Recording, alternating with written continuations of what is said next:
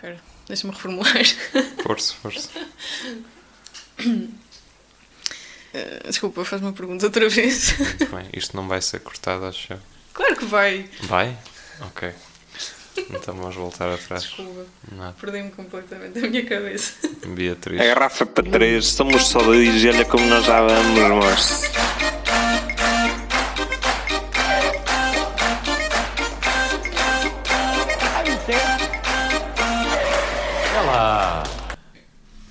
Bom dia.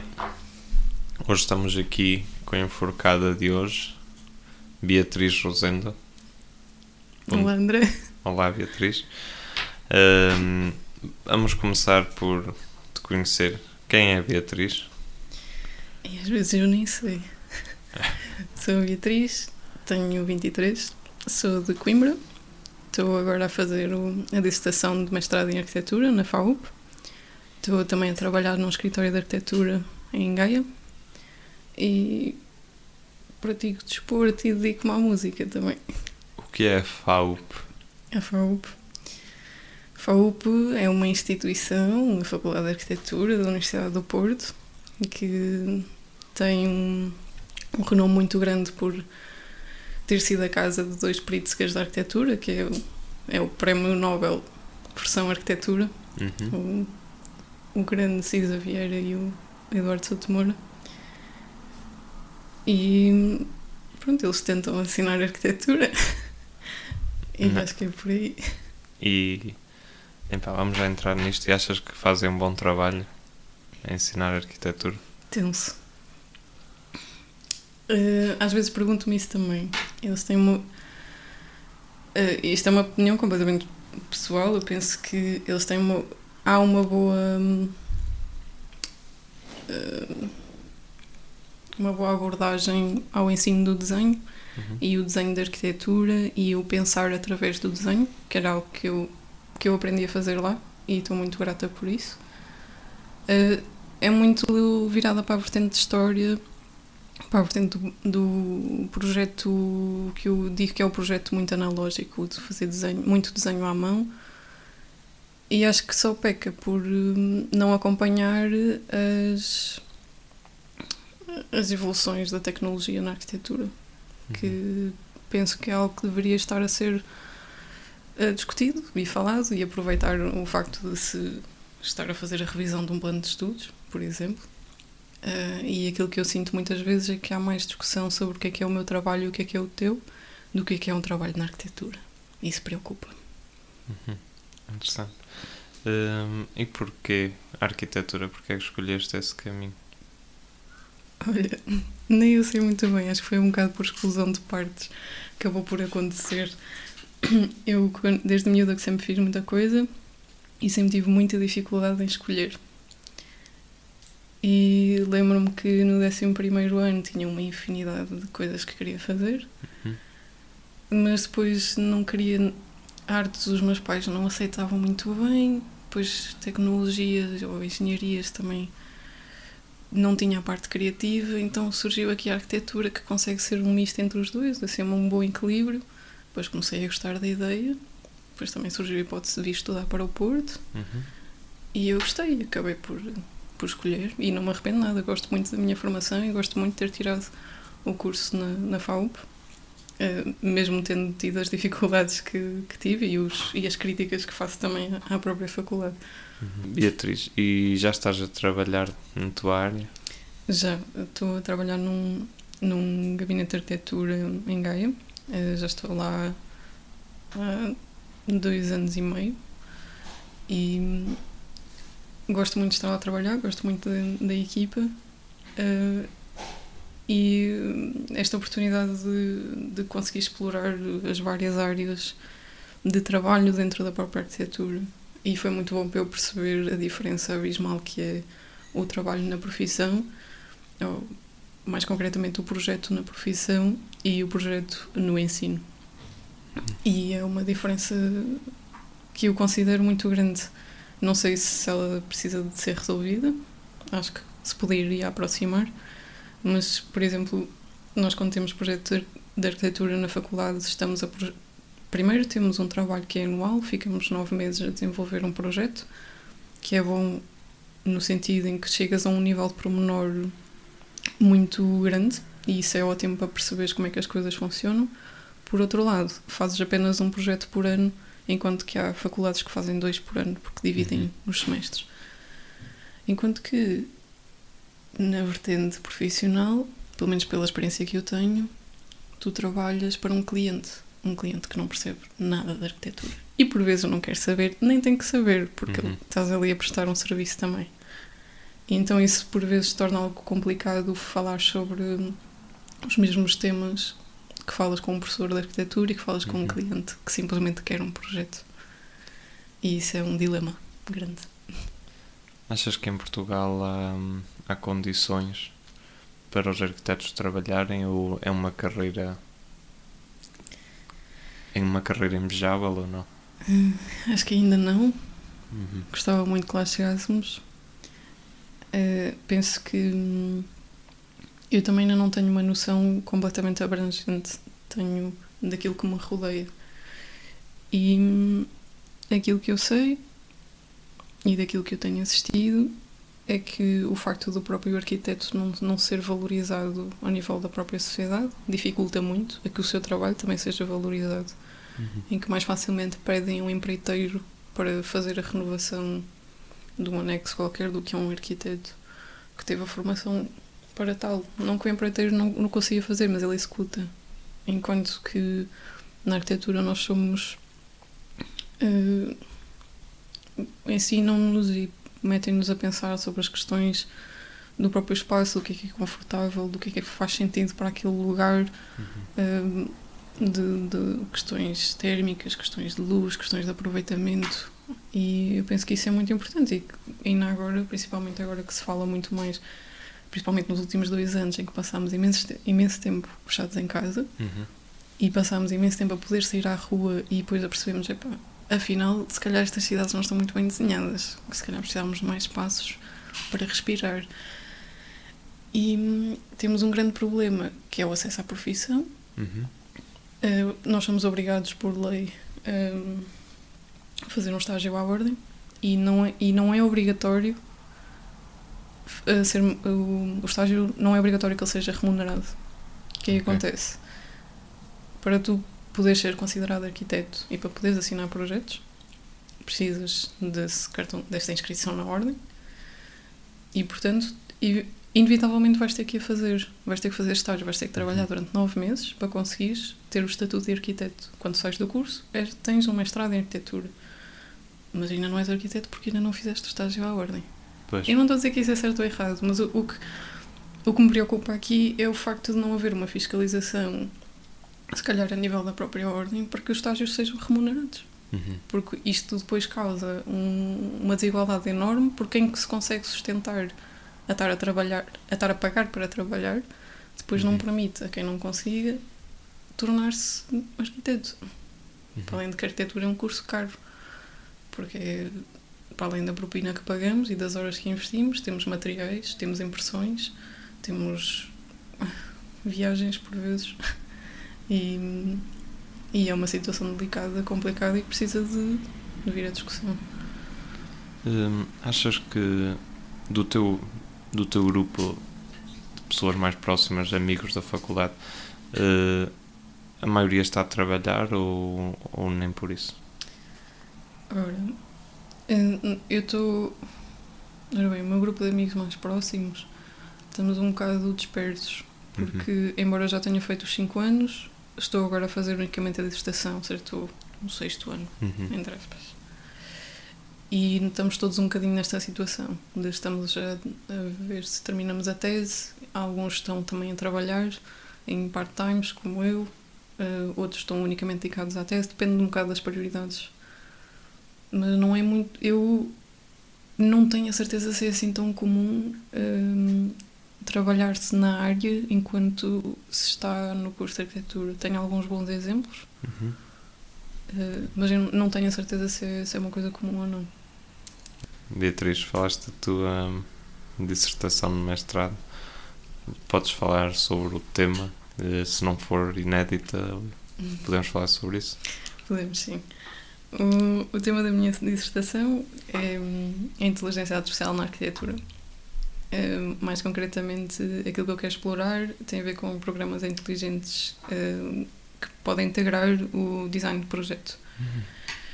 Em que tenho, um dos meus objetivos é, é perceber o que é que existe, uh, o que é que já se está a fazer, porque eu sei que estas coisas existem, mas não tenho bem noção que programas é que são utilizados ou como é que eles funcionam.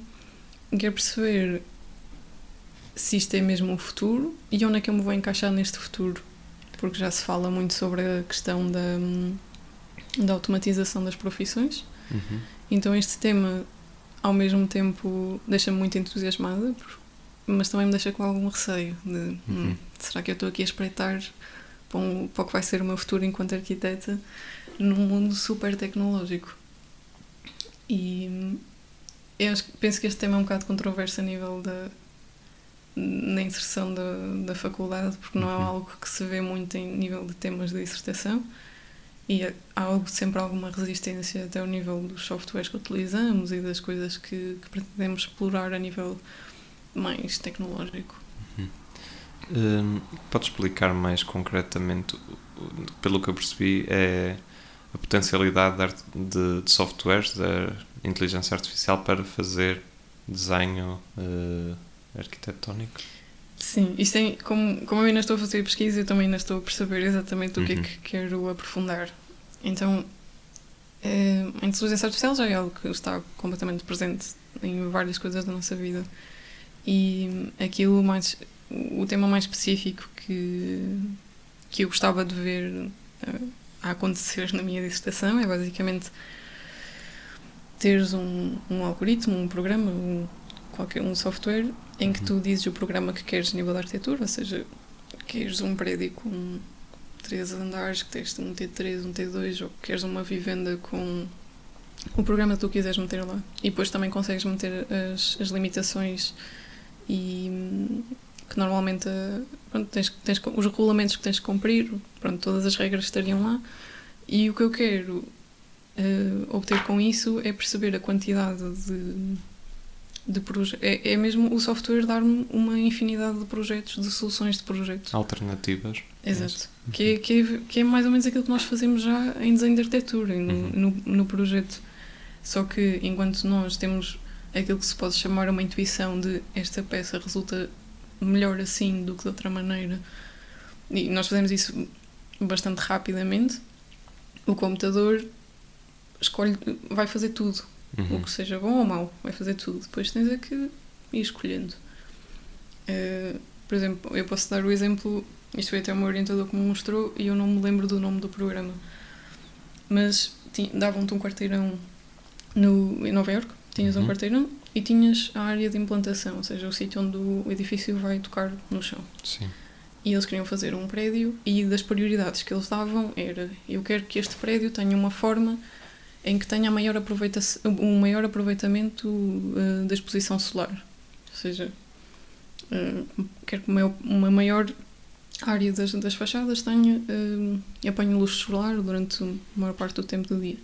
Então tu vês a simulação que ele faz em que te começa a construir o, o prédio e uhum. começa a explorar, começa a rodá-lo todo, a desfazê-lo, rodar para aqui, rodar para ali, e isto apresenta-se tudo num gráfico em que te consegue apresentar essa tal maior, esse tal maior aproveitamento. Depois, não há uma solução excelente, porque isto depende de, para tu dares maior importância à exposição solar, provavelmente vais ter que uh, desprezar um bocado outras, outras características que tenhas definido. E depois és tu que vais estar ali a, perceber o que é que tens que escolher, qual é que é melhor, qual é que é a solução que faz mais sentido, qual é que o cliente por, porventura vai gostar mais também. Pronto, e isso fascina-me, conseguir Vou tentar perceber onde é que isto me vai levar, se isto vai ser uma, uma facilidade, se vai ser se vai realmente beneficiar a arquitetura, como é que nós vamos lidar com este nível de, de, de tecnologia uhum. e se eventualmente se algum dia os arquitetos vão ou não ser necessários na sociedade. Eu acho que sim, quero acreditar que sim, eh, mas a dúvida fica sempre lá. Era essa a minha questão. Acho que ainda talvez seja muito cedo para me responder, mas achas que os arquitetos, sobretudo, digamos, os que trabalham num nível, eu não sei se isto se pode dizer, menos é artístico, ou aqueles arquitetos que nós conhecemos como de topo, eu creio que esses não estarão, mas achas que os arquitetos mais comuns, digamos, peço desculpa por estas expressões, estão em vias de extinção ou não? Ok, eu acho que aquilo que, que estás a referir o, o comumente se chama o Star System. De tens Uhum. um arquiteto-chefe e que tem um grande escritório com o seu nome. É Assim, o- a, a sensação que eu tenho e que vou vendo vários uh, ateliês de arquitetura é que isso deixou. Começa a, deix, começa a cair em desuso. Uhum. Aquilo que tu vês a surgir são grupos de arquitetura, são coletivos. uh, e, portanto, não tens uma pessoa específica a qual te referes, referes-te àquele trabalho em grupo. Uhum. Hum, e. Ou seja, aquilo que me perguntaste era relativo, por causa da utilização desses softwares, se isso vai cair em tudo. Sinceramente, hum, eu acho que isso já caiu pelo facto de já teres grupos em vez de teres uma Uhum. pessoa. Depois vai depender da forma como como integras a tecnologia dentro do, dentro do ateliê. Por exemplo, tens o. Ah, eu, pois assim, eu não, não conheço a forma de trabalhar, por exemplo, dos escritórios do CISA. Não, não tenho bem certeza, tenho uma ideia, não tenho bem certeza como é que, como é que eles funcionam, mas sei, por exemplo, que eles não utilizam os softwares. ah, embora os softwares tenham uma dimensão tridimensional, eu sei que eles não os exploram a, com- a fundo, porque aquilo é mesmo uma facilidade, quando, quando é bem dominado, é uma facilidade e uma rapidez que se, que se consegue ganhar. Mas, por exemplo, tens o que eu penso, eu não tenho bem certeza disto, atenção, mas Uhum. tens, por exemplo, os o Norma- Norman Foster ou, ou os Big que estão muito à frente a nível de, de fabricação e de, e de softwares que utilizam para, para a própria arquitetura. Ou seja, tu vais começar. Aquilo que eu acho que vai começar a acontecer é tens os, os grandes, as grandes empresas e grandes ateliês e escritórios que realmente têm uma capacidade monetária de investir Uhum. nessas tecnologias e vão começar a explorá-las. E aí é que se vai começar a notar alguma revolução de a nível da arquitetura, do desenho da arquitetura em si mesmo. E depois, quando, quando se começar a democratizar esse acesso aos softwares, vai começar a ser mais Uhum. banalizado, ou seja, vai ser, começar a ser mais utilizado. Mas isto depende muito. Agora, como é muito fácil o acesso e a aprendizagem desses softwares, já começas a ter coisas, um- uma exploração de, de uma arquitetura como os Big ou os Adid ou, ou também o Norman Foster, assim, que às vezes fazem assim coisas e ficas só a perceber, Uhum. ok, mas porquê? ou como? Mas, Sim. mas há coisas que eu acho absolutamente fantásticas. hum, e, e- e a arquitetura está também muito dependente da, da engenharia a nível de, dos materiais. Uhum. Enquanto não houver assim, uma revolução nos materiais, provavelmente a arquitetura não, não vai dar um salto a nível de imagem ou de exploração. Está ali o teu telemóvel no chão. Pausa, Eu acho que isso já faz, para café. É, já faz parte. já faz parte dos Esqueci podcasts. de pôr em silêncio. Muito bem. Estavas a dizer, Beatriz. Eu não sei. Ok. Então vou passar à minha próxima pergunta. Hum, eu encontro várias pessoas que têm alguma dificuldade em, em admirar a arquitetura no seu sentido artístico, sobretudo a contemporânea. Isto, isto é as conversas mais banais, que não são pessoas entendidas de todo, mas a pergunta que eu quero fazer é qual é o teu arquiteto preferido e porquê? Eh, não sei, tenho, tenho muitas. Muitos que me lembro, porque a arquitetura funciona muito por referências é, do trabalho, dos trabalhos que já conheces. Uhum. E dependendo. Não sei, não, não sei. Há muitos que eu vou pesquisar, não tenho assim um super de eleição, consigo. não- E há um estilo específico? A arquitetura de alguma, de alguma cidade, de alguma cidade? Uhum. Hum. por exemplo, eu ouço falar muito de Barcelona, que é muito bonito. Ah, mas isso é diferente. A questão de Barcelona tem a ver com o urbanismo, com, com a forma como, como a cidade foi desenhada. Porque se fores a reparar, os quarteirões te- são todos à sua maneira.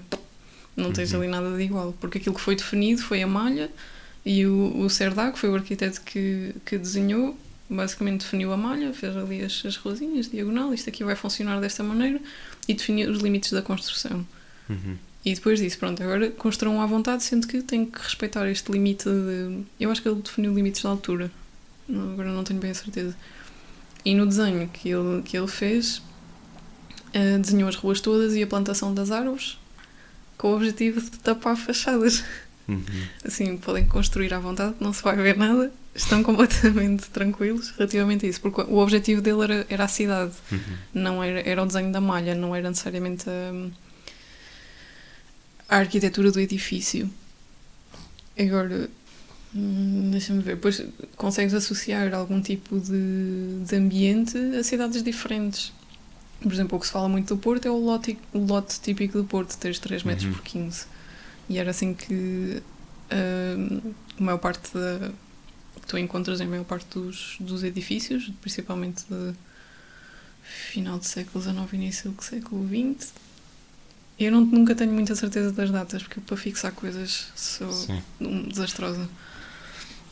Hum, mas agora, a nível de sítios e arquitetos preferidos, não sei, tenho assim uns quantos em que vou, de vez em quando vou vendo, mas normalmente a minha pesquisa de referências é ir a sites genéricos de arquitetura e vou pesquisar pelo, pelo tipo de projeto que estou à procura, se Uhum. ele é residencial, se é um complexo, se é um centro cultural, etc. E a partir daí é que vou ver que arquiteto é que o desenhou Uhum. para também não, não estar unicamente a, a focar naqueles que eu já conheço. Mas depois tenho. pá, não, agora não te quero estar a dizer porque vai-me sempre falhar. Vão-me falhar muitos. Muito bem. Não, não gosto de os deixar de fora. Então, vamos. Estamos a falar da arquitetura e, e do teu percurso na faculdade. Vamos passar para uma outra vertente eh, da outra vida académica. Eh, como é que foi o teu percurso na FAUP, para além do, do curso? Hum. Ora, eu na, na, na FAU, quando estava no terceiro ano, entrei na. candidatei-me à Associação de Estudantes. Uhum. como no cargo de tesoureira. E depois, no ano a seguir, candidatei-me como presidente. E depois acabei por ficar o outro ano a seguir também. Como, como recandidatei-me, por assim dizer. Como segundo cargo de presidente. Ah, como estes dois últimos anos ah, foram de Covid, não conseguimos fazer metade das, das coisas a que nos tínhamos proposto ou que tínhamos pensado. Ah, mas surgiram outros, outros desafios. O, meu primeiro, o primeiro ano que eu estive dentro da associação, eu considero que também tem sido o melhor pela, pela quantidade de coisas que aprendi e pela quantidade de, de, de situações que eu não que eu desconhecia, tinha, tinha assim a ideia, pá, associação de estudantes deve ser uma coisa mesmo importante, e é, realmente. Eh, e e fascinou-me, fascinou-me o, estar a trabalhar com estar a trabalhar com amigos e fazer amigos por estar a trabalhar com malta que não conhecia. E, e foi, pronto, gostei tanto que depois acabei por me candidatar, depois do último ano já foi porque havia assim umas tensões e não se sabia bem o que é que iria acontecer e acabaram por me convidar, a- perguntaram se eu estava disponível para continuar e eu aceitei. E hum, aprendi muito, acho que me fez muito bem perceber o que é que, também o que é que eu gosto de fazer a nível de trabalho em equipa, dou, Uhum. dou muito bem e acho, gosto muito mais do que estar a trabalhar sozinha. Uhum. Acho que é sempre mais engraçado.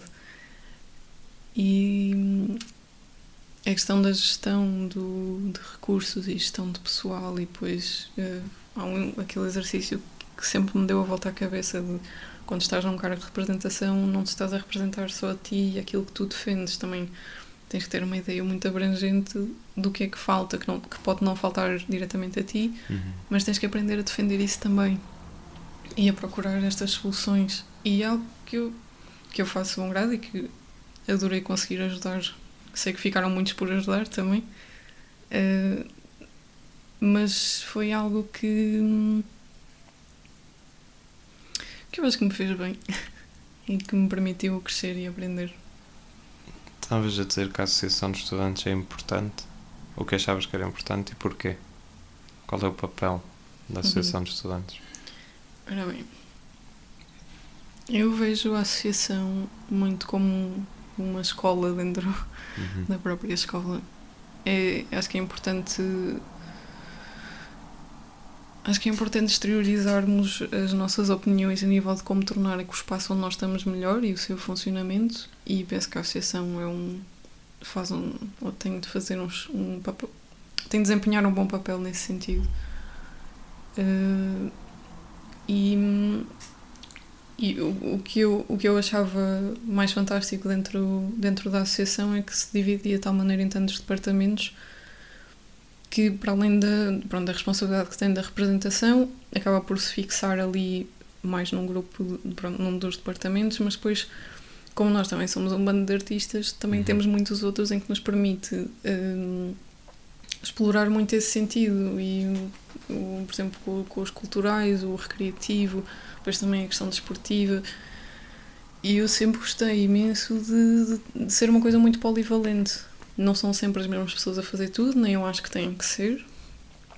E depois eh, é preciso experimentar também. Sempre quis dar a entender que se não se estivessem a dar bem no departamento onde estavam, que dissessem, porque, sabe, preferia muito mais que me dissessem: olha, eu não estou a gostar, isto não é para mim, quero sair.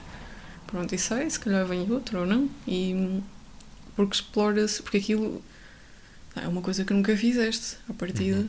e portanto estás ali a explorar situações ou, e depois tens que lidar com a responsabilidade e perceber que há, que há pessoas que estão dependentes, dependentes de ti e do teu trabalho.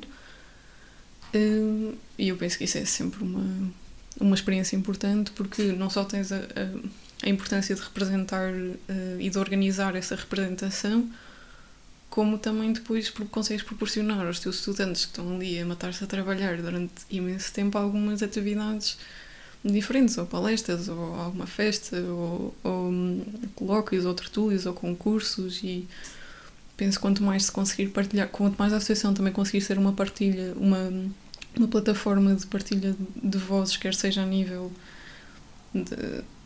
da política educativa, quer seja a nível artístico, hum, que é uma coisa bastante importante e que é uma ferramenta também igualmente importante. Hum, Consegues-me dizer qual é a percentagem de estudantes que vota regularmente na, na asso- nas eleições para a Associação de Estudantes? Eh, Tem vindo a diminuir, o que é Uhum. preocupante.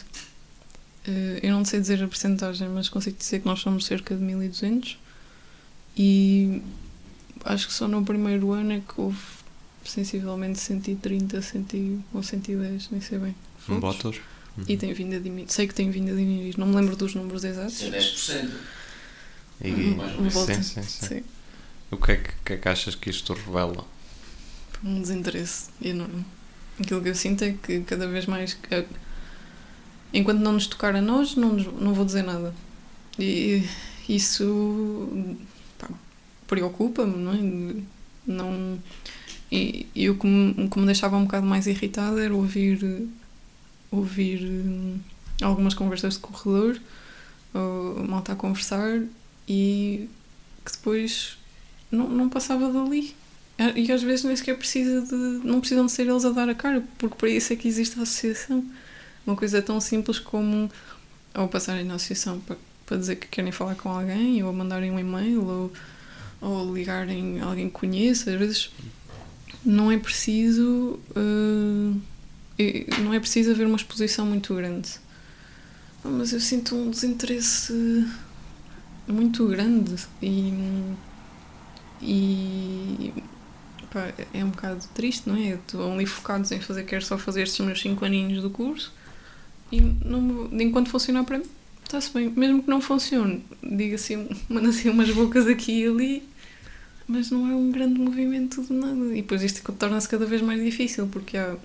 Primeiro também há um desconhecimento um bocado grande de o que é, o que, é que implica mesmo o trabalho dentro da associação. E eh, às vezes a postura de eu quero ver isto resolvido em vez de haver um, um sentimento mais de como é que vamos resolver, Uhum. dificulta ainda mais. Portanto, acabamos por estar a, rever, a, a tentar resolver garrinhas internas em vez de nos estarmos a, em vez de termos nós contra o problema, o problema que se está a meter no meio de nós, nós Uhum. comunidade estudantil. E, pronto, e assim não vamos a lado nenhum. Quais são as causas desse desinteresse? É uma boa questão, eu nem o sei. Nem o sei Uhum. muito bem. Ah, não entendo. Eu, às vezes pode ser por falta, também por falta de. Não sei se é de abertura, se é- nós lidávamos com isto muitas vezes, não sabemos como passar cá para fora aquilo que fazemos cá dentro, aquilo que também estamos a lidar. O, há uma dificuldade em demonstrar o trabalho que se está a fazer, porque o, trabalho administrativo é muito complicado Uhum. de, se, de se demonstrar. Eu, eu não sei como, não sabia como fazê-lo. E sei que isso, por vezes, dá uma imagem que não se está a fazer nada. E às vezes, quando te acusam disso, é um bocado triste, não é? Fica assim, bolas. Penso todos os dias nisto e não me vêm dizer que eu não faço nada. e, mas não, não consigo entender. Como, como nunca foi uma coisa tão desinteressante para mim, é, um, é algo que eu também não consigo bem entender como é que é tão desinteressante para, o, para os restantes. Uh, sei que depois tem a ver com muita coisa, com os contextos em que se encontram, se, se têm disponibilidade mental para se, para se dedicarem aos assuntos. Mas é, um, é algo que eu também ainda não sei. Estou agora a pensar numa questão que é eh, o ensino superior é um sistema complexo, evidentemente. Eh, e as associações de estudantes eh, se compostas por estudantes que têm que tirar o curso ao mesmo tempo, supõe-se, convém. Eh, num, nesta conjuntura de um grande desinteresse, como revelam os teus números, mas tenho a certeza que de outras faculdades também, eh, achas que um estudante que seja eleito tem essa capacidade, uma direção, digamos, tem essa capacidade para fazer frente a esses problemas, quer aos problemas internos de uma faculdade, quer aos problemas globais do, do sistema superior, do sistema de ensino superior, eh, ao mesmo tempo que faz um curso e que tem uma vida social e etc. Pois, isso é a verdadeira questão. Que era algo que eu lembro-me de estar a conversar com uma amiga minha e estávamos realmente a falar sobre, sobre isso. Quer dizer, o trabalho da associação é realmente pesado. Aquilo é um trabalho, é, voluntário, é voluntariado, mas dá trabalho. E até que ponto é que estaria uma pessoa disponível para dedicar de fazer um ano ou dividir um ano em dois para se dedicar a trabalhar dentro da associação. E isso, pronto, eu não fiz isso, eu consegui fazer eh, as minhas cadeiras todas, mas também sei que não dediquei, que isso, que, que isso iria levar a não dedicar tanto tempo na associação. Agora, essa questão que tu falaste sobre os problemas internos e os problemas externos é realmente um, uma, tem uma dimensão tão grande a nível do tempo é que se tem que dedicar a estudar as coisas, porque é preciso perceber o que é que realmente está a passar, como é que as coisas estão a funcionar dentro, como é que se funcionam lá fora, como é que as coisas se interligam, porque às vezes os problemas cá dentro também se veem lá fora. Eh, por exemplo, aquilo que eu estava a falar há bocado sobre o sobre este abuso que há dos estágios e muitas vezes fala sobre o, o trabalhar as horas extraordinárias e não sei o quê que é um abuso da profissão e dos trabalhadores mas que se calhar já se verifica dentro da própria faculdade Uhum. porque não foram poucas as vezes em que me foram pedidos traba- trabalhos no sentido de avançar no trabalho de um dia para o outro. Ou seja, nunca houve um combate a nível. E eu acho. Eu, eu penso mesmo que isto também tem que vir da parte dos docentes. E até hoje eu encontrei muito poucos que me diziam: pá, não fiquem aqui até tarde, não passem a noite a trabalhar. Que realmente aquilo era a exceção. Uhum. Sim, ai, numa direta resolves isto. Disseram, ou eu tive pessoas a dizer-me isto. Uhum. Isto é brutal, isto é, isto é, é mesmo é agressivo, porque começas a, a habituar malta que, que vem para a faculdade e que tem 18 anos e que pronto, agora a faculdade aqui. E a FAUP tem este, tem esta. Como é que se diz? Esta reputação. Uhum. de vais passar noites inteiras a trabalhar, vais fazer diretas em cima de diretas. E claro, tu vais para, vais para, o, para o trabalho, para o mercado de trabalho, e isto não é novo. Uhum. Portanto, não é um, não é um choque. Não, já, nem- já muito dificilmente recusas a fazer isto. Porque já estás habituado e porque precisas trabalhar, porque precisas do estágio e porque. E porque, e porque, e porque. E, pronto, e uma pessoa sujeita-se.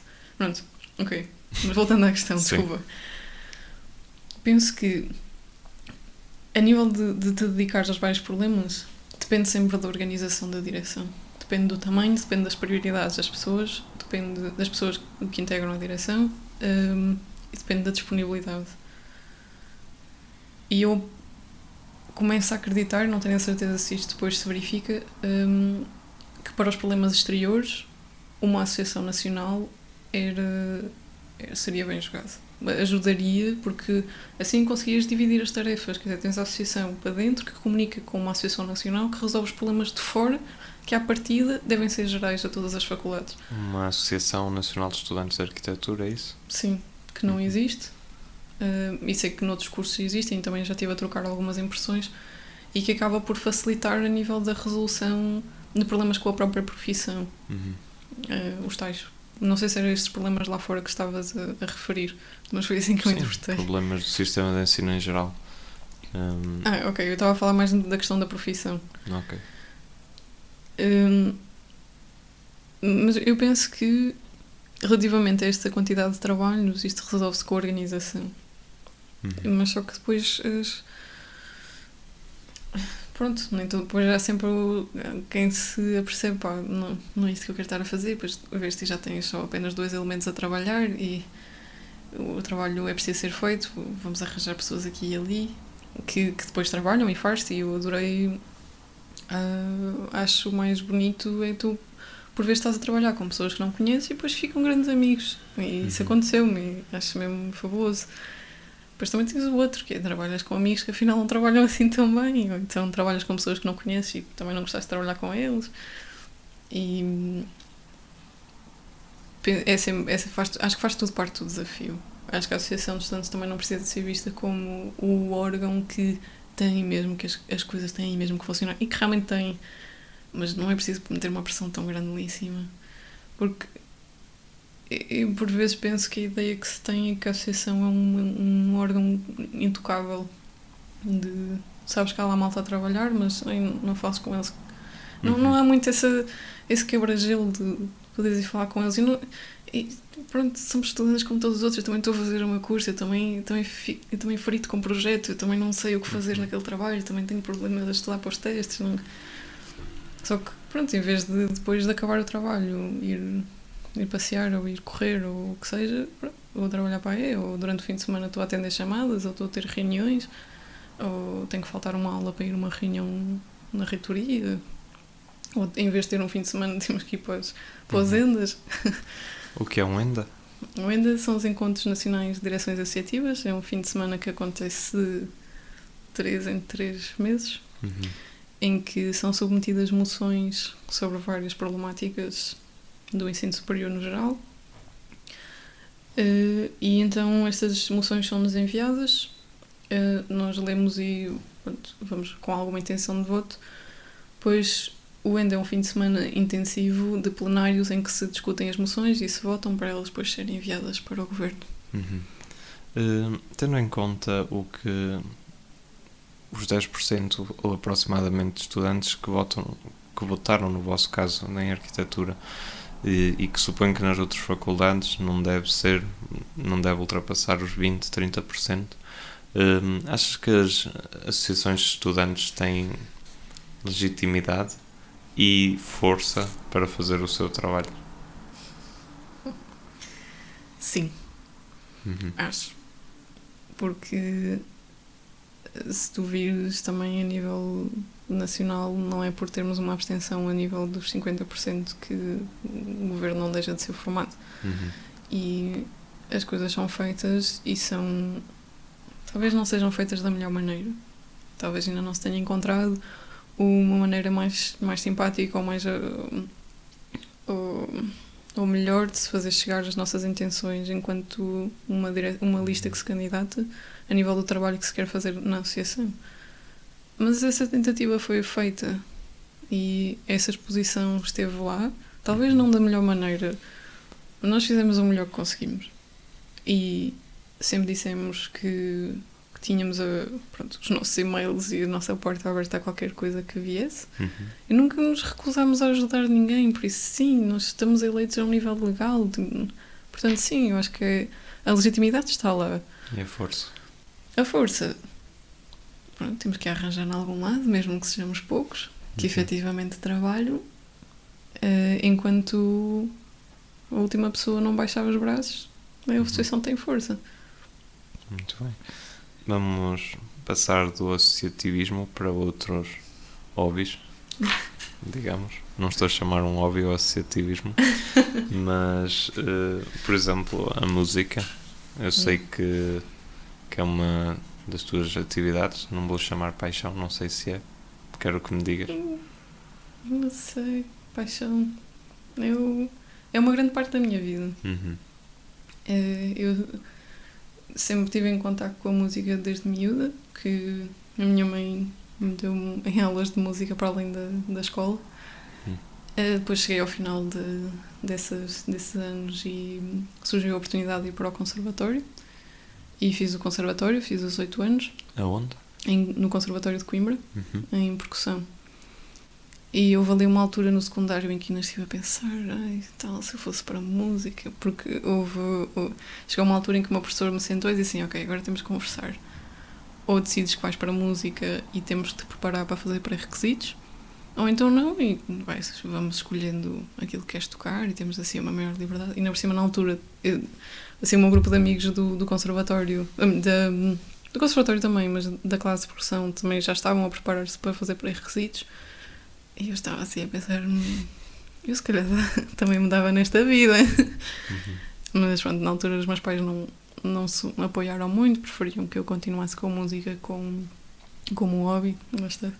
O que acabou por me fazer afastar completamente durante o- os primeiros anos do curso. E agora felizmente consegui. Estou a ter aulas outra vez, num, Uhum. estúdio cá no Porto. do- e estou a gostar bastante. É algo que me, que me deixa absolutamente realizada. Mais na, na questão do, do ser in- instrumentista. Eu gosto muito de tocar para mim, tenho alguma. Uhum. muita ansiedade a nível da exposição.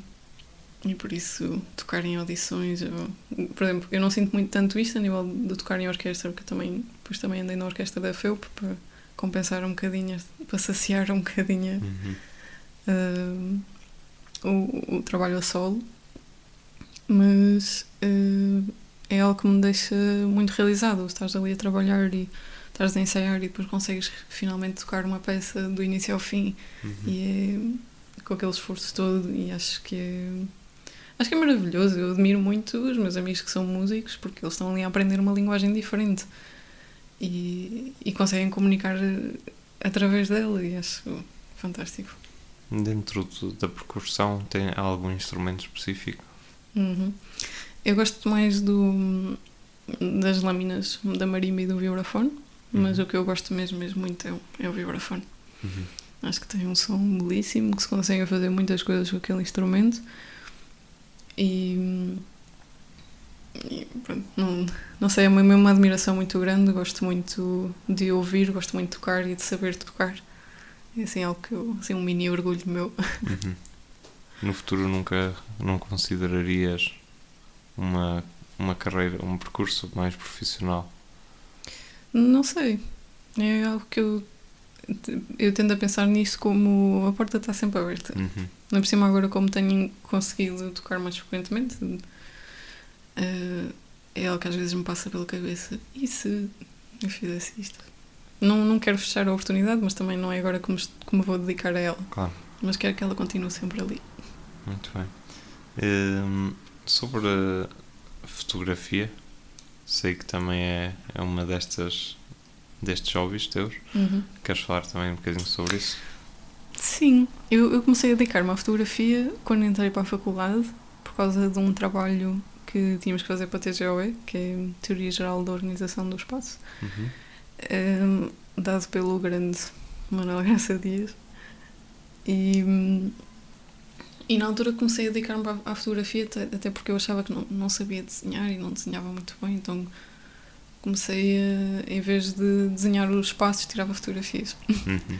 E comecei a gostar muito e há qualquer coisa ali de, de, de bonito de conseguires gravar aquele bocadinho que fica ali naquela imagem e que depois consegue ter toda uma história à volta, eh, principalmente quando se fazem fotografias de, de ambientes, de pessoas no espaço e isso acho fantástico. E depois também a questão da fotografia da arquitetura, que também gosto muito, porque nunca consegues ter dois dias iguais, portanto, ou está nublado ou está sol, consegues ter uma sombra, consegues ter ali um. Depois até consegues fazer várias experiências de. de- por exemplo, aquela questão do arrastar, das pessoas arrastar-se ou as luzes arrastar-se, eu acho essas, isso fantástico. Depois, há uns anos comecei a. fui experimentar a fotografia analógica e adoro Uhum. adoro, a sensação é, é incrível, principalmente as primeiras de. Eu comprei uma máquina em segunda mão, meti logo, foi logo, pá, quero meter um rolo nisto. E depois é, é engraçada a questão de como, pronto, tens que comprar o rolo, tens que pagar a revelação, tens que gerir ali alguns recursos. Então também não vai, não vais estar sempre a utilizar. Então tu tiras uma fotografia e não a consegues ver logo. E eh, chega a demorar ainda às vezes chega a demorar dois ou três meses para ir revelar um rolo. E depois vêm as fotografias todas e ficas, já nem me lembrava que tinha tirado isto. Ih, isto foi quando nós fomos não sei onde. E vêm sempre histórias e depois, consoante o, o tipo de, e a marca de rolo que utilizas, tens sempre um grão ou uma luz ou uma, um- uma tez, acho que é assim que se diz. Uhum. Ou mais verde, ou mais, ou mais azul, ou mais amarelo, e dá assim um. que é que tu também consegues chegar a nível da edição, mas eu acho todo o processo da máquina analógica de tirar, do teres que esperar, do não saberes como é que a fotografia ficou. Cada fotografia é toda uma experiência. E eu acho isso muito bonito. Eu recordo-me da minha infância, hum, de juventude, que antigamente as casas estavam cheias de fotografias e, e as famílias tinham aqueles álbuns de fotografias e que cada passo em momentos de reunião familiar se reviam esses, no fundo essa história da família. Isso está-se a perder, hum, creio eu. Eu diria que sim, até Uhum. por a própria experiência pessoal. Eh, Porque eu lembro-me, houve um. Eu em, em casa dos meus pais, ainda tenho lá os meus álbuns, quando era miúda e bebê Uhum. etc. Que, consoante o passar do tempo, os meus irmãos já deixaram de ter. Aliás, o irmão mais novo não tem sequer um álbum impresso. Uhum. Pois eu, eu lembro-me que a minha mãe houve uma vez que no Natal nos ofereceu a todos um álbum da nossa primária, porque era eh, pronto, aqueles, desde o, da pré-primária até ao final da primária, com as fotografias todas e não sei o quê, pronto, só que na altura um dos meus irmãos ainda não tinha acabado, portanto aquilo ainda não estavam lá as fotografias todas e nem me lembro se o pequeno já era nascido. Mas ele não Sim. tem e já, e já está bem no sétimo ano. E é engraçado como ele tem muito mais a vertente da fotografia digital, Uhum. embora esteja tudo desorganizado, não sabemos para onde é que as coisas andam, enquanto que mais eu e o meu irmão mais velho temos as coisas mesmo, os álbuns impressos e com as datas escritas. Pronto, agora a nível da exposição das fotografias, isso é em casa dos avós. que Temos os Certo. netos todos, as fotografias de toda a gente, alguns álbuns, não há assim tantos. Mas é sempre a, fotografia do ano novo, a fotografia do Natal, quando os primos estão todos cá. Uhum. Acho que as fotografias digitais, com as inúmeras vantagens que têm, depois têm esse problema que é, estou a referir exemplos anedóticos que tiram-se as fotografias, guardam-se numa pasta qualquer no computador e nunca mais se volta a abrir. Exato, e nunca mais as parte. vês. Vês quando precisas de alguma coisa. eh, e e eu, eu já, já me apercebi disso e por isso é que tendo a, a organizar o. Organizar não, pronto. Tenho todo um álbum de fotografias de, de uma viagem qualquer. E o meu objetivo é mesmo fazer. eh, imprimi-las, fazer Uhum. um álbum impresso, um livreto impresso. Porque se, de outra maneira nunca mais as vou ver. Eu vou Uhum. publicando, assim, de vez em quando, mas isso é algo que também, é, para- essencialmente para mostrar, de, quando surge a questão da fotografia ou da fotografia analógica, às vezes tendo a mostrar, depois tens o, um portfólio digital, mas isso é, pronto, para mandar quando é preciso. Uhum. Não ter essa, essa questão de pegar no álbum e sentar e ver, olha, isto aqui foi quando tinhas Sim. 3 anos e fomos ali passear e estava lá o nosso cão e não sei. Exatamente. Mas sim, concordo que é algo que tu arrumas e dificilmente vais lá, a não ser que estejas a arrumar o computador Uhum. e a limpar ou a arrumar discos, Sim. acho que dificilmente vais lá. Agora já vi malta, tinha uma colega minha do secundário que tinha um tipo um mostrador digital Terrível. E aquilo ia passando as fotografias Sim, sim. e ficava sim. ali, não eram várias molduras, mas ficava ali a passar. Uhum. Também já vi isso, não posso dizer que seja grande fã. Hum, quanto quero falar de um outro assunto antes de voltar ao sítio onde nasceste, que é, não sei se vais estar à vontade para falar sobre isto, não corta-se já tudo. Hum, tu praticas desporto, Uhum. eh, crossfit. Sim, pode-se dizer que sim. Qual é a importância do desporto e do crossfit na tua vida? Ora, E no equilíbrio enquanto pessoa? Porque sei que isso é um fator importante hoje em dia. sim, então voltando outra vez à, à minha infância, eu sempre fiz muita coisa sempre, e sempre estive muito habituada a fazer isto, como cresci sempre com todas as atividades. Uhum. Estava na. pronto, tá, tinha a escola, depois tinha as aulas de música e depois hum, o meu pai queria muito que eu aprendesse a fazer judo, Uhum. Eh, porque ele também tinha andado lá e conhecia. Assim, o meu pai é assim uma pessoa que conhece muita gente. Uhum. Então tinha lá e conhecia e, e- e então queria muito que eu andasse no judo, então eu e o meu irmão mais velho fomos para o judo. E eu já não sei porquê, como é que isto, acho que tinha uma prima que andava na ginástica, que era mesmo ao pé, era assim, uma porta era para o judo, outra porta era para a ginástica. Uhum. E eu devo ter ido experimentar e gostei, aquilo era ginástica rítmica na altura. Então a ginástica e a música sempre me foram acompanhando o, a- durante um- o meu percurso todo, até depois fui trocando de ginástica, depois na altura a treinadora saiu, eu não quis ficar lá, ainda fui para outro clube, mas não gostei. Depois descobri a acrobática, que Uhum. gostei muito, e depois descobri o tumbling.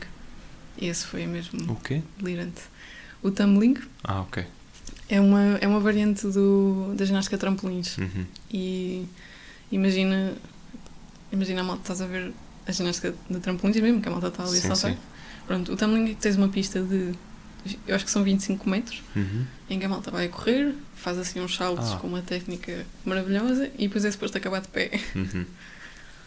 Pronto, eu entrei já muito tarde, já, já estava no secundário, mas adorei. Depois lesionei-me, tive que ficar um ano de fora. Uhum. E ainda tentei voltar, mas já, já dava para ver. Depois é aquilo, isso nota-se muito nos desportos, os meus começam tão novos que chegam, têm 12 anos e já são incríveis. Claro. Pronto, eu tinha 15 anos ali a competir com a malta, já, já eram todos elites e assim. Eu não, sei, eu não sei bem como é que eles fazem as categorizações das idades, mas eu já era sénior e tinha 16 anos, Uhum. ou, ou 15, não sei bem. E depois a certa altura acabei por deixar, deixar pronto, vir para a faculdade, né? Depois ainda estive a ver o, o ginásio, um clube de ginástica mais próximo era na Maia, demorava imenso tempo a lá chegar, os treinos começavam às seis e meia e eu estava a acabar as aulas às seis e Uhum. meia, era praticamente impossível. E então deixei. E não praticava nada, e como eu tinha a minha lesão, que nunca eh, foi uma lesão no joelho, que nunca recuperei, mesmo com fisioterapia, nunca, nunca recuperei a 100%. Pá, como nós tínhamos, passávamos o ano, o primeiro ano nós vamos fazer muitos desenhos aos sítios e depois tínhamos que ir visitar os terrenos e andava sempre de um lado para o outro, pá, eu já não conseguia andar.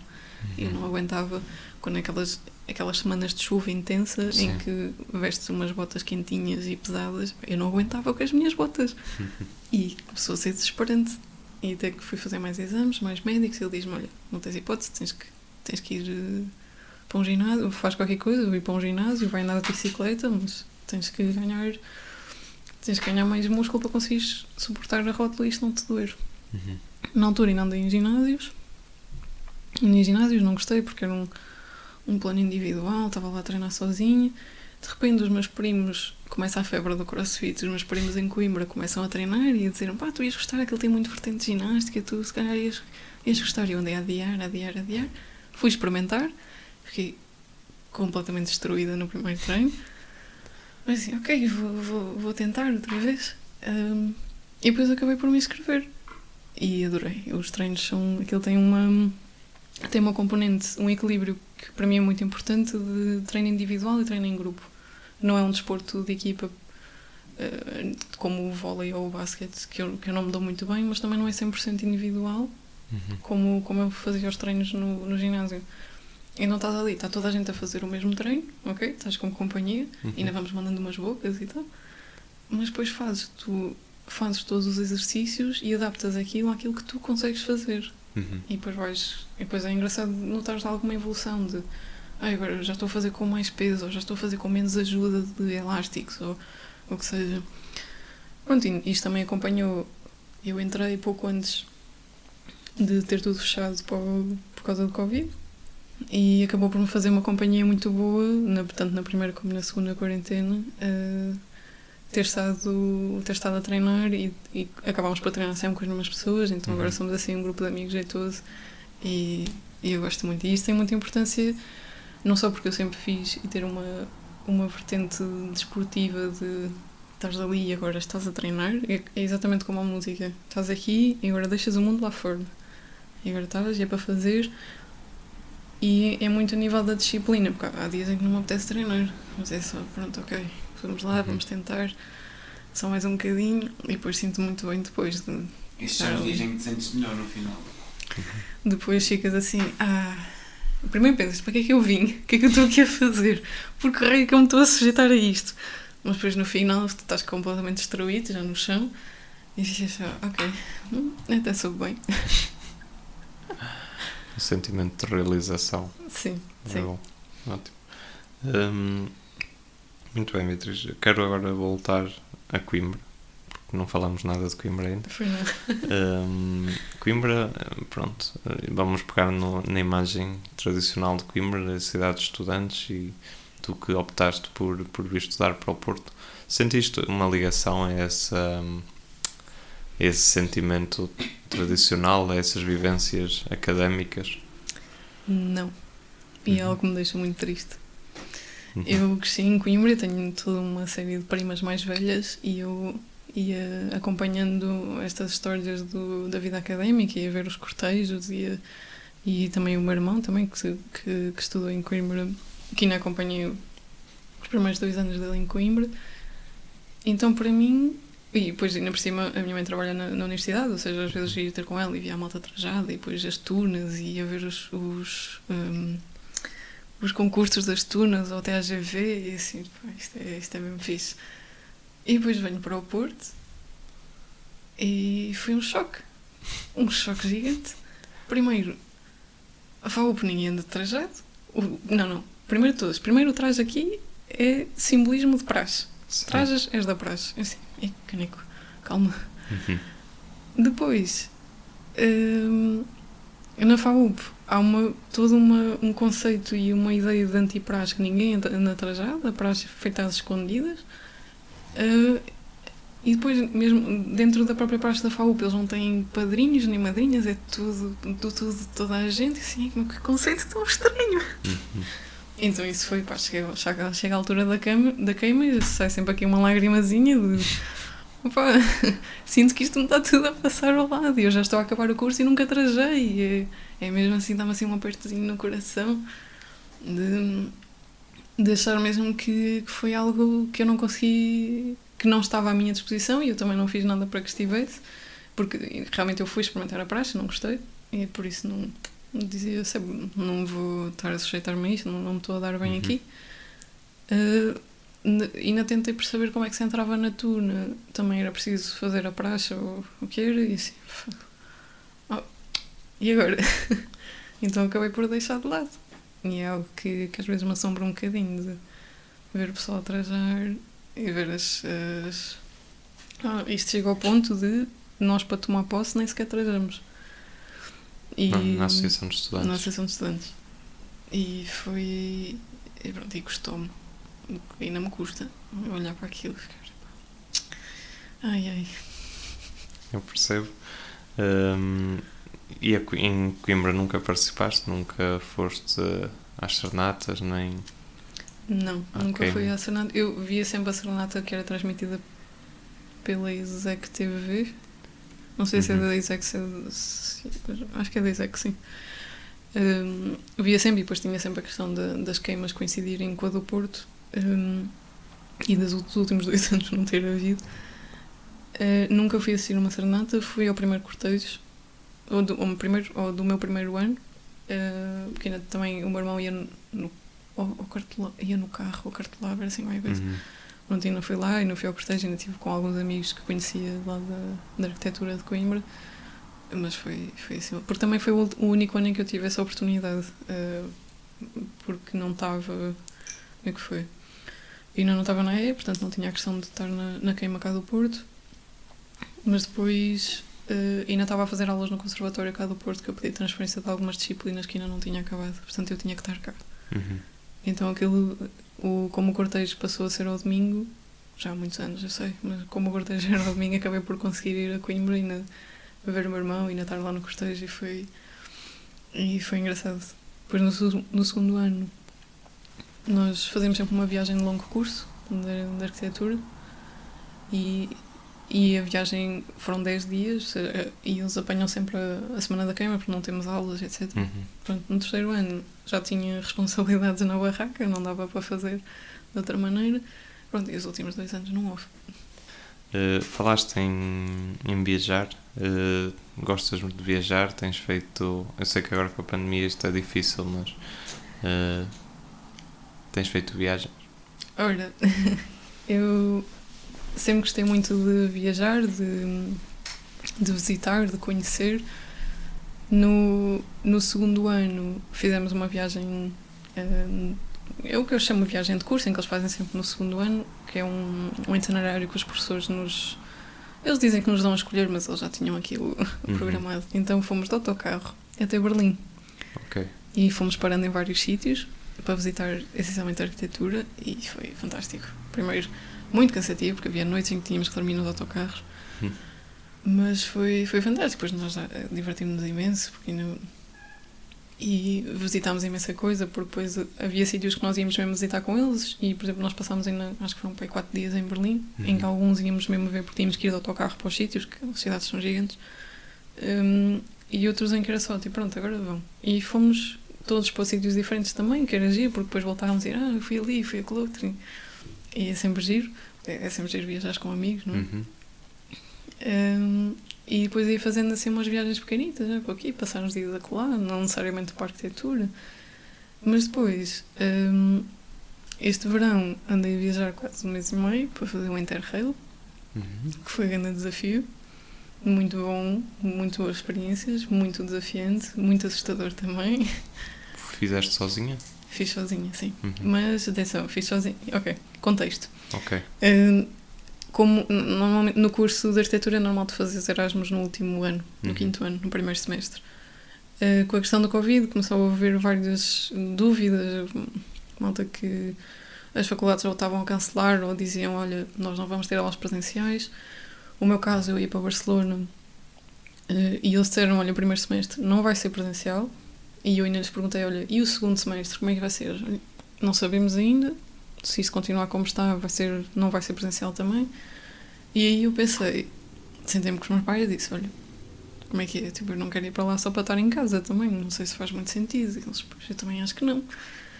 Depois fazes outra coisa, porque na altura também andava a ver uns, uns outros mestrados que queria fazer, que, tinha, que havia em Madrid e em Barcelona, e, e na altura o acordo com o meu pai era: Ok, então eu não faço Erasmus. E depois ajudas-me a pagar as propinas Certo. do outro, do outro curso. E hum, na altura, depois os meus amigos eh, acabaram por escolher fazer Erasmus e mudaram todos para o segundo semestre. Uhum. Eu pensei, bem, amigos na Europa, é este ano que eu vou fazer um Interrail. E não pode passar deste ano, era algo que eu andava a falar há anos. Certo. Cá a falar, tipo, ideias, nunca tinha formalizado nada. Então, como eu como tinha assim vários amigos espalhados, decidi, pronto, é este ano e assim poupo dinheiro em estadias e siga para a frente. Então saí daqui no final de junho, quando começou aquele stress todo de fechar as fronteiras para Portugal, Uhum. e eu assim com, com aquele nervosinho de hum, espero que me deixem passar as fronteiras. E toda a preparação foi muito engraçada e muito estressante também, de será que vou, será que não vou, de marcar teste aqui, alojamento a colar, onde é que eu chego, quando? E outro, pronto, foi todo um stress. Uhum. Mas depois eu, eu havia algumas viagens que fazia sozinha hum, e que estava mesmo nos sítios sozinha e foi basicamente metade, metade. E no outro em que ficava com amigos meus, por isso acabava por estar algo acompanhado. O facto de eu ter que ir ter com alguém deixava-me algo descansada, de eles estão, alguém está à minha espera. depois também tinha sempre aquilo de pá, se houver algum stress eu consigo voltar para casa. Também porque tinha esse, esse talvez um privilégio, uma facilidade de olha pai, preciso que Sim. me ajudes a voltar para casa. Claro. Mas acabou por correr tudo bem e andei a passear. Adorei, adorei perceber que eu gosto de viajar sozinho, Uhum. que era algo que também não sabia se, se iria ser bom ou não. É algo que eu recomendo a toda a gente. Não é assim tão complicado.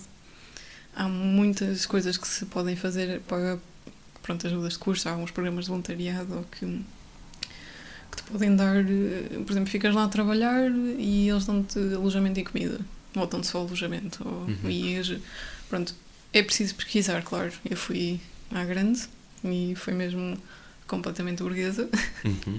ou quase. Hum, mas era algo que eu queria mesmo fazer e que tinha a facilidade que os meus pais também me ajudaram a pagar a viagem. E, e por isso foi, foi fabuloso o, o estar a, o ter que decidir, o vais aqui, não vais, ou dias, ter, ter dias em decidir se, se vais ali visitar aquele sítio ou se não, tipo, está a chover, faz sol, tens que ir comprar comida, tens que perceber onde é que vais dormir, onde é que tens que ir fazer testes Covid, onde é que eh, se podes entrar aqui dentro, Uhum. se vale mesmo a pena, e depois estás cansado e ficas só, preciso mesmo descansar. Mas depois pensas, pois, mas também tenho que ir visitar uns sítios, quer dizer, estou aqui agora, se calhar não vou voltar cá, ou não vou ter hipótese de voltar cá outra vez. Então ficas, eu- parte da minha viagem foi isto, foi este conflito da, da minha cabeça, estou super cansada, mas não quero deixar de ir visitar os sítios. Uhum. Por cima, eh, porque as cidades são muito grandes e andar a pé de um sítio para o outro é uma- parece que é quase uma perda de tempo. Porque não, não te consegues movimentar rápido, depois também não queres eh, alugar bicicletas. Não é como o Porto. Ah, não, nem Coimbra, que é tudo próximo. Certo. depois não conheces bem, embora não conheces bem os transportes e depois são bilhetes aqui, bilhetes acolá, acabas por ter que restringir e ter que jogar um bocado com toda essa hum, logística. Uhum. Muito bem. Eh, de certeza que tínhamos muito mais para falar e sobre, eh, sobre tudo, mas sobre, também sobre esta viagem que fizeste. Mas já estamos aqui há exatamente 37 horas. Não, uma hora e pouco. Lá. Portanto, acho que vamos para os últimos pensamentos. Quero Eh, deixar um comentário também. força, força agora. Deixa. Hum, arquitetura não é uma área que eu domino, nem tenho interesse, mas que respeito imenso. Respeito imenso, porque em Coimbra vivi como pessoal de arquitetura, eh, tinha um grupo de amigos de arquitetura e eu pessoalmente, eu acho que é o curso que obriga a mais horas de trabalho, eh, pronto, tirando as aulas, porque eu- eu- enquanto a Coimbra inteira estava na noite e no Pintos a ver finos, não sei o que, o pessoal de arquitetura estava a noite inteira na Dark. Sim. e eu às vezes até ia lá com eles aproveitar para estudar, porque eu nem sequer podia ir para a minha faculdade à noite e eles tinham sempre a faculdade deles aberta à noite. Aquilo era, Uhum. era impressionante. Nós também tínhamos esta facilidade de termos, termos a faculdade aberta às 24 horas e às vezes também amigos de fora também iam lá para ficar a estudar. E ne- até acho incrível, eles nunca te pediram para ajudar em maquetes? Nunca foste recrutado? Não, não, não, porque sabiam que eu também não tinha jeito. Sim. Mas pediam muitas vezes para ir para lá estudar com eles, porque queriam estar comigo, mas eles Uhum. não podiam sair à noite. Tinham, eles estavam lá quase todas as noites, tirando quinta, quinta era sagrada. Estou a ver que isto é comum em todas as faculdades de arquitetura. Ou pelo Eu menos penso, eu penso que sim, eu não sei se todas elas estão abertas às 24 horas. Uhum. O- a faculdade até aos fins de semana e feriados está sempre aberta. Estava, agora, uh, agora reduziram um bocado os horários. Mas eu acho que era geral. E, por exemplo, isso era um dos comentários que nós recebíamos da malta que vinha fazer Erasmus. Por Sim. vezes eles diziam, "Pá, a nossa faculdade não está aberta até à noite. E, eu, e, e meu- a minha reação a isto é, opá, é fixe no momento em que pá, não podes ir trabalhar para a faculdade, ou seja, ah, eu achava que isso poderia ser um- uma diminuição da exigência ou da quantidade de trabalho Uhum. que te pedem. Por outro, pá, sim, é muito bom teres um espaço em que podes ir trabalhar e que não precisas de quando estás a, quando és estudante deslocado ou mesmo quando estás a viver em casa dos teus pais, teres um espaço para trabalhar. E ainda por cima, com aquelas maquetes, é uma lixeira completa. Pá, a seguir, quando nós, quando nós às vezes fazíamos entregas em casa, aquilo era uma lixeira autêntica, juntávamos todos na sala também, fazíamos a nossa sala de projeto. Ei, aquilo é horrível, depois é a noite toda, depois é aquele, aquele stress de faltam 3 horas para a hora de entrega, eu ainda não acabei, e não sei, falta isto, falta aquilo, e não sei. Sim, é, é descomunal a quantidade de trabalho e de tempo que tens que investir naquilo. Coragem para todos os estudantes de arquitetura. É preciso ter gosto. É preciso ter gosto. Hum, Não sei se é assim tanto gosto.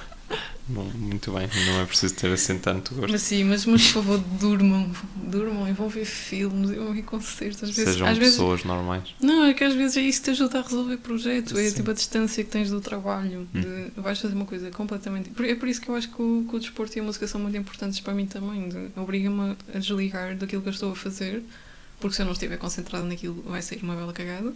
Não, estou ali a fazer nada. E por isso sim, é importante ter uma vida para além da faculdade. Ter uma coisa equilibrada. Tem tudo a ver com organização e prioridades. Isso sejam normais, mas cada vez é menos normais existirem, é menos normal existirem essas barreiras entre a vida profissional, o estudo e o resto. Parece que está, e agora com a, com a pandemia, que está tudo cada vez mais amalgamado numa só realidade. É questão de disciplina também. Uhum. E, e do, se- do se sentirem confortáveis a isso, porque eu entendo que muitas vezes seja até um- uma força ou um abuso por parte de- de- do, do empregador, não é? De, tens que ter isto acabado, tens, tens Uhum. que fazer isto agora. Às vezes até parece um bocado de falta de noção. A não ser que seja uma coisa que eles próprios considerem que é mais importante, hum, a partir de. Não, ou não te vão deixar, ou vão te re- repreender. ou- Uhum. Pronto. Eu nunca sofri disso, felizmente. O meu local de trabalho é muito porreiro, eles sempre me ajudaram muito. E, mas eu às vezes assisto coisas assim, de malta que sai duas horas depois da hora que deveria sair e fico tipo, ah, isso, isso costumo Uhum. assistir. Sei, sei que não depende tudo de dizer que não, e às vezes é difícil dizer que não, ou não convém, ou não é bom, ou é desagradável e tudo. Pá, Acho que devia haver um esforço de todas as partes para haver esse, esse tipo de respeito. Muito bem. Nesse sentido, eh, imaginando que isto é um barco à deriva num oceano que é a internet e que alguém algum dia vai encontrar este barco, eh, tens alguma mensagem para deixar às pessoas? Não, eu não consigo escolher mensagem. Não sei. Acho que dizia algo que, que às vezes me acompanhava, que eu tenho sempre muita dificuldade em começar a fazer as coisas. É só, pá, deixa-te de merda. Vai fazer. Isso não é um slogan de uma marca desportiva, não sei se É? podemos dizer isso, acho que é. Just do it. Hum, Isso é a tradução que fazes? Ah, ok, ok, ok. Pensei que sim. Não, não, n- não, ok. Não, mas é, é aquele deixar aquele. Aquela coisa muito fácil de arranjar sempre problemas que eu arranjo sempre. Tipo, Uhum. queres fazer isto? Ah, bem, mas existe este problema e este e aquele. Hum, que se calhar não, não consigo ou não quero, não sei fazer. Isto é muitas vezes ah, Hum. aquilo que eu ouço. Que, que às vezes digo. ah, por exemplo, a cena do, do crossfit. Sim. Ai, tal, mas eu não tenho força. Eu, pois, ok, eu, eu também não tinha, por isso que vais para lá. Claro. Para ganhar força. A questão do yoga. Ai, eu não sou flexível. Ex- pois, exatamente, é esse o objetivo final. Uhum. É ficar mais flexível. Deixa de arranjar problemas. Se é uma coisa que queres fazer, vai fazer. É difícil? Claro que é difícil. É, o início é preciso motivação e depois é preciso disciplina. Mas faz, experimenta. É preciso errar. Há muito este, esta cultura à volta do erro e que é algo que também me acompanha muito, de ter medo de errar, de ficar a pensar, hum, eu se calhar já devia saber fazer isto. Uhum. E aquilo consumir-me um bocado por dentro. Não, vai para a frente, faz porcaria, arrisca. Não tenham medo, avancem com os vossos sonhos. Não, não, é preciso, não, não, é preciso ter medo, claro que é Ah, preciso ok. ter medo. Eu acho que o medo é importante. Conquistem o medo, é isso? Ah, talvez, Ok. não sei, mas é, não deixem de fazer por causa disso. Uhum. De, é preciso, mesmo que saia uma bela porcaria no início, é por isso que é preciso fazer várias vezes. Nunca vai sair bem à primeira. É- Isso é normal, é preciso normalizar isso. Não vai ser bem à primeira. Muito bem, ótima mensagem. Uh, última questão: tens algum livro que queiras recomendar aos nossos Ui, dois um ouvintes? livro. Posso ter mais do que um? Podes. Eu, pronto, eu, eu não. Eu afastei-me um bocado dos romances, não tinha grande paciência, mas agora li um livro, olha, que me acompanhou na minha viagem, do, Uhum. do do Milan Kundera, da A Insustentável Leveza do Ser, Fantástico. que aconselho. Hum, eu agora ando numa de ler praticamente tudo, a todos. Uh, e hum, depois ando a ler um que me está a deixar muito fascinada e muito assustada do, do Harari, das Uhum. 21 lições para o século XXI, que é algo que eu também estou a consultar por causa da dissertação.